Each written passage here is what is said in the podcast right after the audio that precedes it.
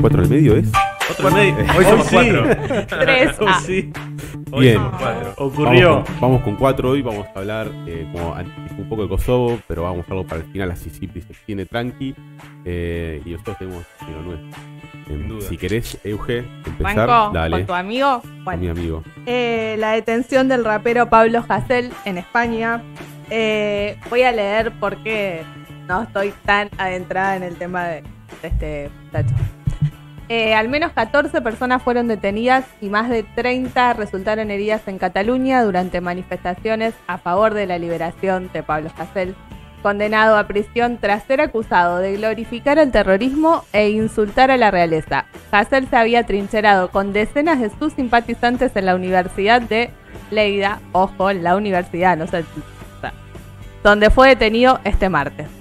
Tras una sent- sentencia que causó amplio rechazo en diversos sectores de la sociedad española por ser considerada una violación a la libertad de expresión, acá tenés que bancar porque Sí, venís sí, defendiendo sí. la libertad de expresión. Miles de manifestantes se tomaron las calles, eh, tomaron las calles de varias ciudades catalanas para exigir, bueno, su liberación. Eh, ahora, ¿qué pasará? Deberá pagar con nueve meses en prisión por eh, glorificar el terrorismo e insultar a la monarquía española. bueno, eh, lo que dijo, eh, yo digo, acá en Argentina iríamos presos muchísimos por decir cualquier cosa en Twitter. Eh, sí, dijo que Juan Carlos era un capo mafioso, lo clasificó de borracho tirano y acusó a la policía de torturar y matar a manifestantes y migrantes. También fue condenado por letras y tweets que incluían referencias al grupo paramilitar separatista vasco, eh, la ETA, y comparaban a los jueces españoles con los nazis. ¿Qué dijo tu amigo rapero? La victoria será nuestra, no habrá olvido ni perdón. Yéndose con el puño en alto. Porque para él está haciendo la revolución, aunque creamos que la revolución es solo con la sangre. Tres años de cárcel, ¿no? Eh. No, Nueve, nueve meses. Nueve meses. Nueve Nueve meses. meses. nueve meses. Eh, luego, ah, bueno, porque todo esto pasó porque él volvió a publicar, o sea, desafiando, volvió a publicar en Twitter eh, la letra de la canción por la que fue acusado. Entonces salieron les artistas a bancarlo como Pedro Almodóvar, Bardem, Serrat, entre muchos otros, pero bueno, mucha relevancia a estas personas, eh, pidiendo su inmediata liberación. Bien, También integrantes del gobierno se opusieron diciendo esto, que es la violación a la libertad de expresión y que, bueno, puede no suceder y hay que en el liberarlo. siglo XXI. Eh, ahora igual vamos a retomar eso, eh, seguimos así repasando ahora, no sé, estadística, Yo efeméride. tengo efemérides, sí. Eso, no, podemos seguir hablando de España y es un tema para charlar, porque tuvimos unos, unas discusiones en el corte, en la tanda. Yo tengo dos efemérides, en realidad cortas. Una muy banal, que es que el 18 de febrero del 2006 fue el recital de los Rolling Stones en Copacabana, gratuito, donde hay estimaciones de un millón y medio, dos millones de personas. Pero bueno, ya que estuvimos hablando de los Rolling Stones recién, eh, lo traje también para, Yo me quedé sin entradas para el de acá y no pude ir. Lo más triste. Y después, el 17, es decir, ayer, de febrero del 2008, se declaró la independencia de Kosovo. También pensando en lo que, bueno, después va a hablar de, de Cipri sobre las elecciones de, que hubo. Eh, de manera unilateral, la independencia de Serbia, donde estaba Después de la guerra. dentro. Y es un proceso bastante conflictivo porque hay países que todavía no lo reconocen, como por ejemplo Argentina, como por ejemplo Brasil, México, Rusia, China, India, Sudáfrica, es decir, países grandes, importantes no lo reconocen, pero las principales potencias occidentales sí, Estados Unidos, Canadá, la gran mayoría de la Unión Europea, el Reino Unido, que hoy ya no es parte de la Unión Europea, Australia, ¿no? Así que, eh, bueno, ahí hay todo un conflicto grande que después desarrollaremos un poquito más. Bien, eh, yo la efeméride era, en realidad es mañana, 19 de febrero. eh, 19 de febrero de 1945. ¿Estás 19 de febrero? No, mañana. ¿Hoy es 18? Hoy es 18. Estaban Sí, de acuerdo 18. que diga eso y Se- dónde según mi, mi calendario de la computadora puede Ya llega Navidad. Pestañas y Navidad de nuevo. Así es la vida. Eh, bueno, se cumplen 45, serán 55, 75 años de la invasión a Iwo Jima. Seis. 26, Oh, 2021. Tenés más viejos. Eh, donde los aliados en el Pacífico daban la última estocada. En realidad, la última estocada no, sería la última piña que los noquea a los japoneses y después la- las bombas eh, atómicas que los liquidaron directamente y dijeron no basta. Y firmemos donde, traigan un papel que firmo lo que sea. Todavía están esperando las disculpas. Obama visitó Japón hace Sí, unos años. habría- se merece una disculpa porque la verdad fue un. Fue al memorial y todos esperaban que se disculpe, pero. No, todavía tenía no. razón el Diego cuando decía que Sí. a mí no me dejaron entrar a Japón por el doping, pero dejan entrar a norteamericanos y le tiraron dos Sí, bombas no, atómicas. tal cual, tal cual, una hipocresía clásica de las políticas de las relaciones internacionales. Eh, bueno, Cipri, bueno, contanos un poco lo de Kosovo. Yo traje un numerito que A es eh, 48,19, que es el, El eh, PBI de, en base al de Serbia de... No, es el porcentaje de votos que sacó el partido Beten Bendosge, que Tomá. es autodeterminación sería la traducción. Es de izquierda, es de derecha. Vamos a ver. Eh, es, ¿Olfateo que es nacionalista? es- sí, nacionalista como todo Kosovo. Clásico. Imposible ser político en Kosovo y no ser nacionalista, es lo que marca la agenda. Hay que entender la situación también. Recién independizados es un clásico también. Exactamente. No creo que nadie diga tenemos que volver a ser parte de Serbia, ¿no? Exacto. No, no, imposible. El líder de ese partido es Alvin Kurti, ¿sí? quien cuando todavía existía Yugoslavia, bueno, era, era un líder estudiantil, era muy joven, eh, estuvo preso dos años por protestas contra, contra el gobierno de Serbia y hoy es el líder de este partido que existe hace varios años, pero empezó a tomar relevancia hace dos, tres años recién. No tiene más de 50 años y eh, el domingo pasado hubo elecciones y es el partido que se impuso. Eh, es tiene un sistema parlamentario, o sea que ahora elegirían primer ministro. Kurti no podía presentarse para, para ser candidato a legislador, pues porque hace un par de años participó en unas protestas en el parlamento, tiró gas lacrimógeno y está vetado por tres años pero siguió siendo el líder de este partido.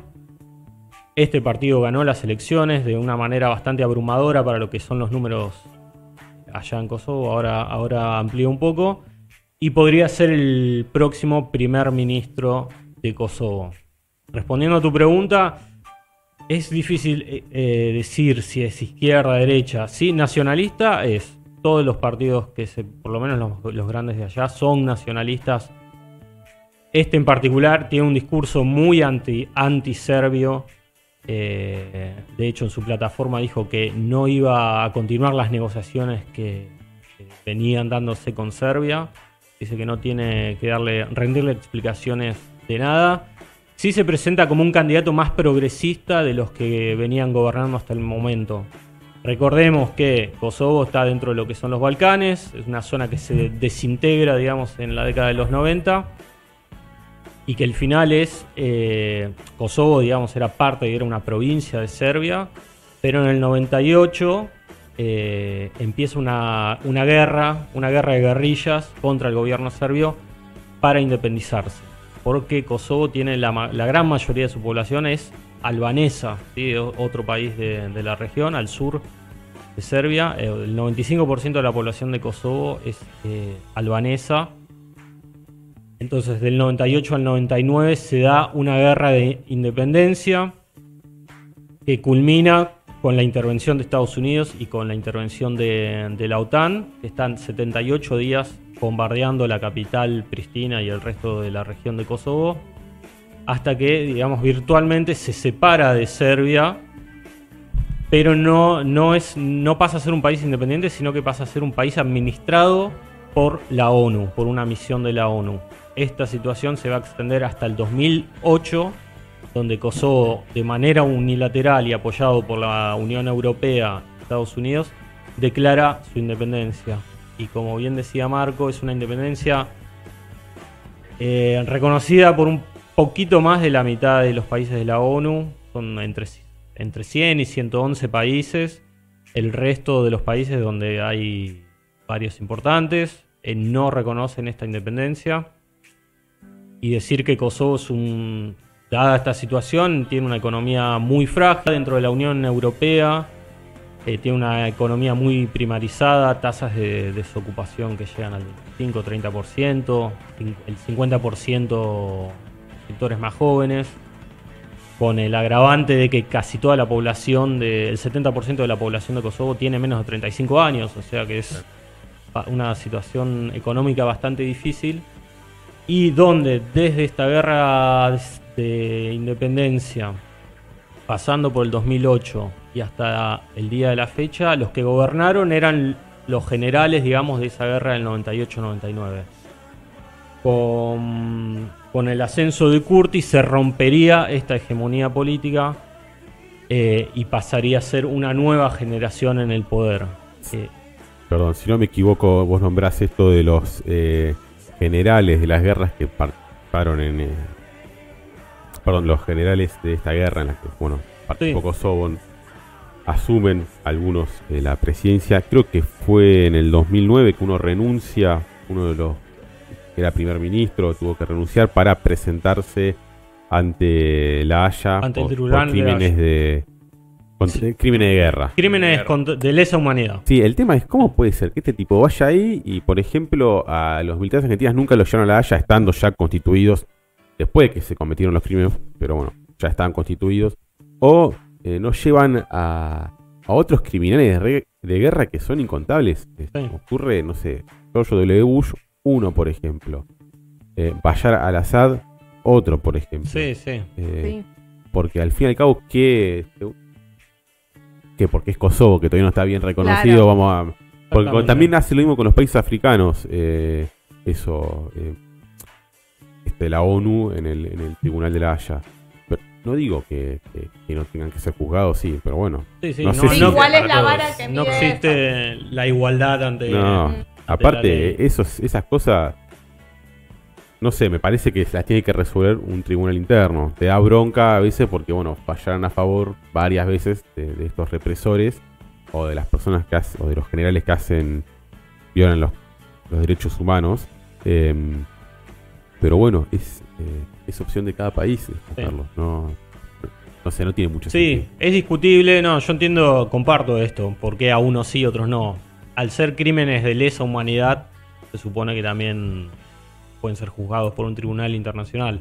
El tema es por qué a algunos dirigentes sí y a otros no. Exacto. Eh, esa es la lo mismo de, siempre, no se mide a todos con la misma vara. No, no, eso seguro. Em, pero bueno, quería mencionar esto porque Sí, a sí. raíz de eso como que empieza, sí, asume un gobierno, dicen que no, porque No, no, es- el, es una el si- senador que votó, el legislador que votó en realidad no Sí. podía votar porque... Sí, se da la situación de que entonces hay, hay muy poca legitimidad en la clase política. Son estos mismos personajes que desde la guerra son, son los mismos y desde que se independiza en 2008 hubo seis gobiernos distintos a la fecha. No, no, entonces, bueno. muy inestable. Entonces Curti lo fue capitalizando el descontento de la población con esta clase política que ya en su momento fueron héroes, pero ahora ya están muy deslegitimados, empieza a haber problemas de corrupción, problemas económicos muy graves eh, y que con la pandemia Se se, agravan más, agudizaron. sí. Recordemos que Kosovo ni siquiera tiene una moneda propia. ¿sí? Eh, al no estar totalmente reconocido, no tiene moneda propia, usa el euro, pero tampoco está en la Unión Europea. Es una situación rara. Y como para finalizar y pasar a hablar un poquito de España, traje este número porque hay que seguir el tema, porque el discurso de, Curti era muy anti-occidental, muy anti-Unión Europea, anti-Estados Unidos. Estados Unidos es, está muy, muy bien visto dentro de Kosovo. Todos los edificios públicos tienen la bandera de Kosovo, la de la OTAN y la de Estados Unidos. Hay avenidas que se llaman Bill Clinton, George Bush. Es, a, a ese ¿Está nivel de eso? delirio está chequeadísimo. Oh. Chequeado. Murales de Bill Clinton. Me quiero ir a hacer una foto a la calle Sí. George W. Bush. Entonces llega este hombre diciendo, bueno, que van a resolver la crisis, van a luchar contra la corrupción, pero también llega con este discurso anti-occidental y anti-serbio. ¿sí? Con, con Serbia venían en un proceso de negociación muy estancado, pero venían negociando para el mutuo reconocimiento y él dice, no, no vamos a negociar más, no tenemos nada que negociar con, con Serbia y además propuso, hay que ver si lo hace, propuso llamar a un referéndum popular para que la población decida si se unen a Albania. ¿sí? Claro, Al, al ser una opción. Claro. Y entonces ahí la Unión Europea y Estados Unidos pusieron el grito en el cielo porque puede desatar otra crisis grande. Sí. Porque si eso se efectiviza, también Albania podría reclamar la anexión de Macedonia del Norte, que en su momento era parte de su territorio, y Serbia de Bosnia. Albania. Se desataría otra vez un- una crisis Y importante. todos sabemos que ese lugar es medio Sí, La sí. Primera Guerra Mundial nació ahí. Exactamente. Históricamente eh, es un, un punto conflictivo. Así que nada, lo- eh, a seguir el tema. Yo dudo que se lleve adelante este referéndum, pero bueno, él dijo que lo quería hacer. Puede desatar nuevos conflictos en la región. Bueno, eh, retomamos un poco lo que dijo Euge del, del rapero que, Pablo. que tiró unas palabras un poco picantes eh, para con la corona. Está justificado igual porque el ex rey Juan Carlos, porque abdicó y le dejó su el trono a. Felipe, eh, casado con Leticia, la princesa Ujú. Leticia o la reina ahora. Eh, el padre de Juan Carlos, o sea, el ex rey, un impresentable, el rey más impresentable de las monarquías mundiales hoy en día. Queremos que este programa no llegue a España, ¿no? Pues, Que venga. Y si Y- llega, y si- bueno, estamos opinando El libremente. rey no me puede hacer nada porque ni siquiera está en España, está en Emiratos Árabes Unidos. O sea que Y se queda acá, acá podemos opinar. Se tomó el palo. Primero que nada, se tomó el palo. Eh, me parece que viene la bronca por ese lado porque no está en el país. eh, hay un caso de corrupción en su contra eh, del rey Juan Carlos.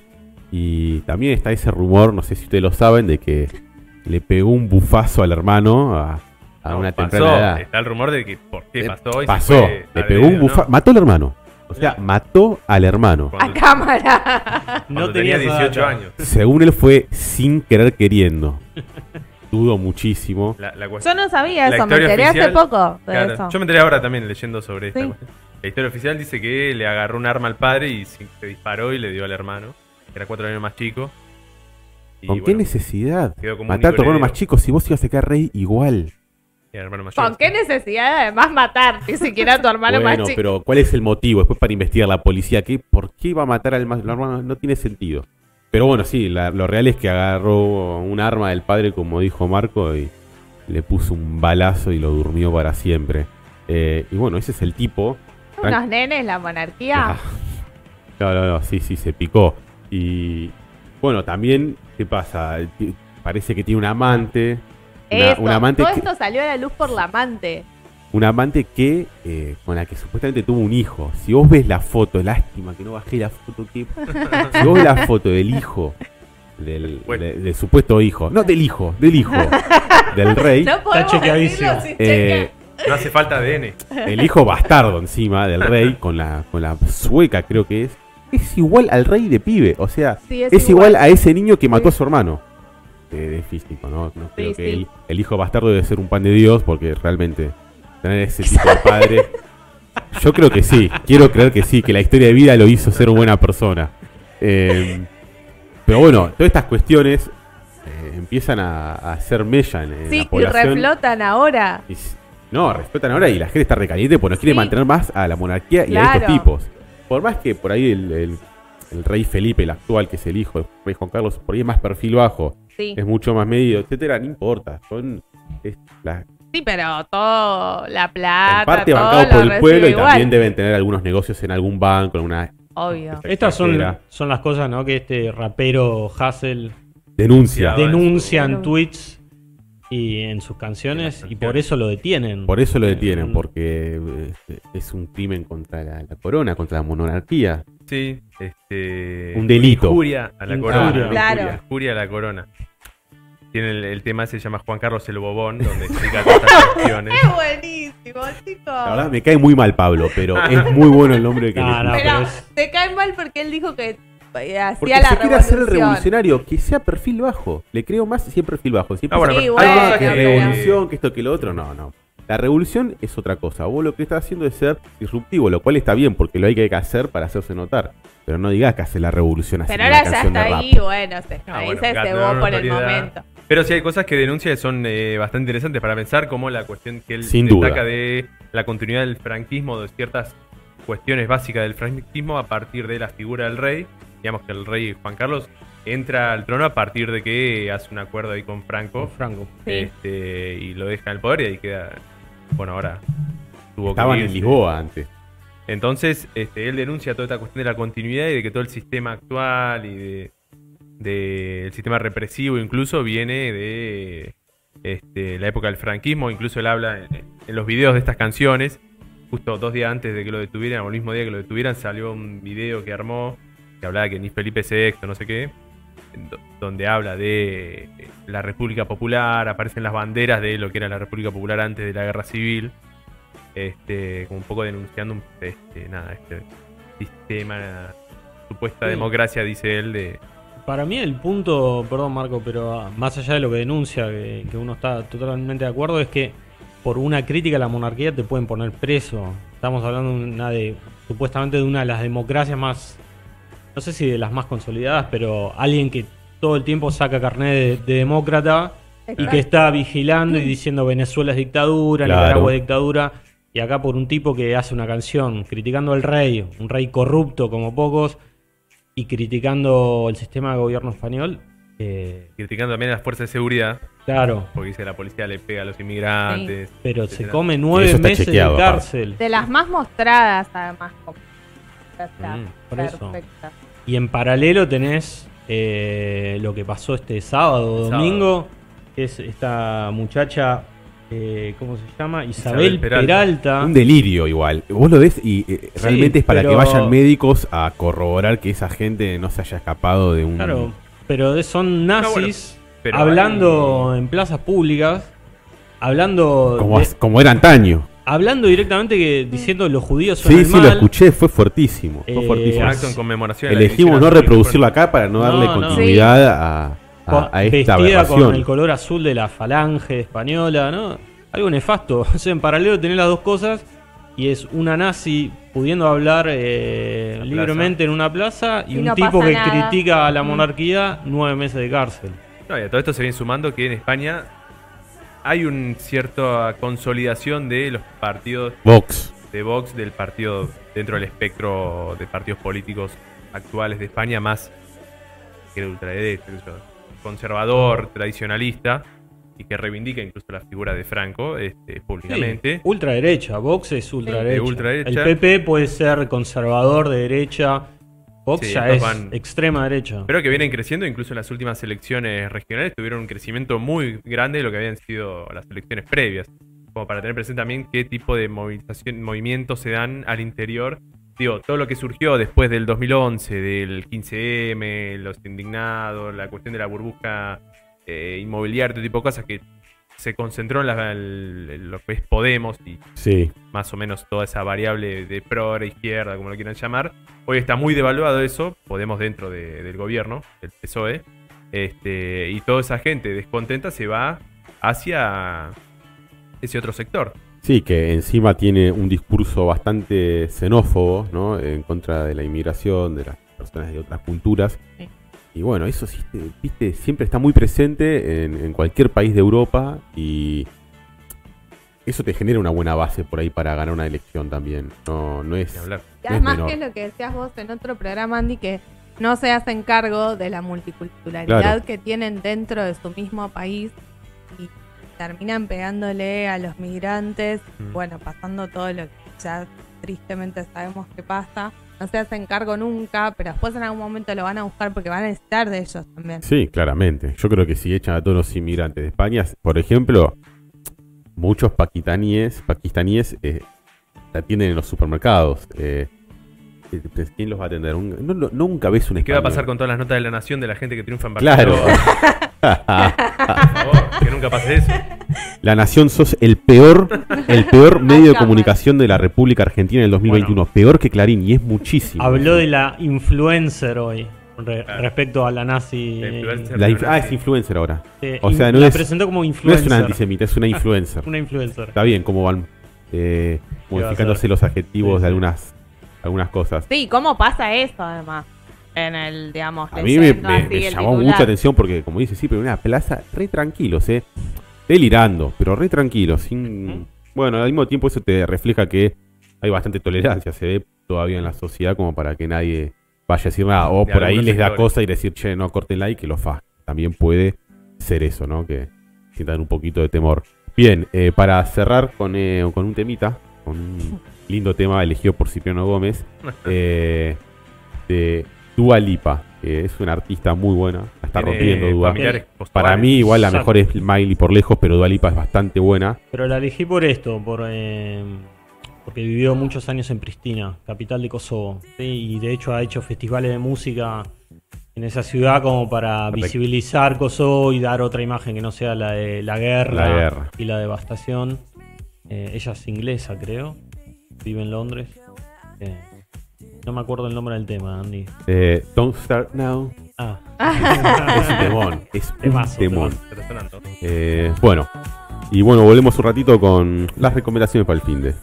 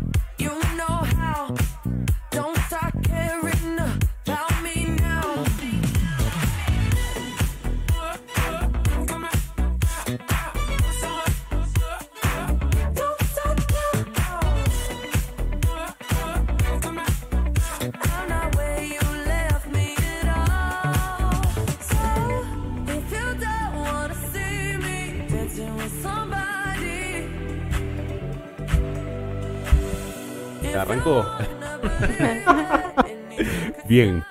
Me encantan los errores. Me encanta, por, por eso, no nos, por eso no nos pagan, Pluma. Por eso. Eh, Radio en vivo.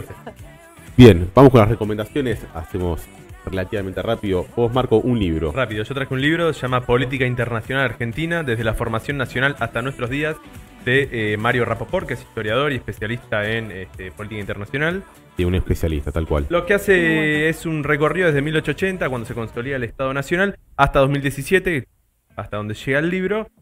Hace un recorrido por todas las diferentes etapas de los diferentes gobiernos de, la Argentina y su política exterior, hablando de variables externas, es decir, cómo estaba el mundo en ese contexto. Por ejemplo, parte de lo que hablamos hoy sobre Menem está expresado en el capítulo sobre los 90. Y también sobre las pujas internas que hay en el país entre diferentes sectores que pretenden un tipo u otro de inserción internacional, ¿no? muy bueno ese libro. Ah, bueno, 200 páginas, es corto, así que es fácil de leer también.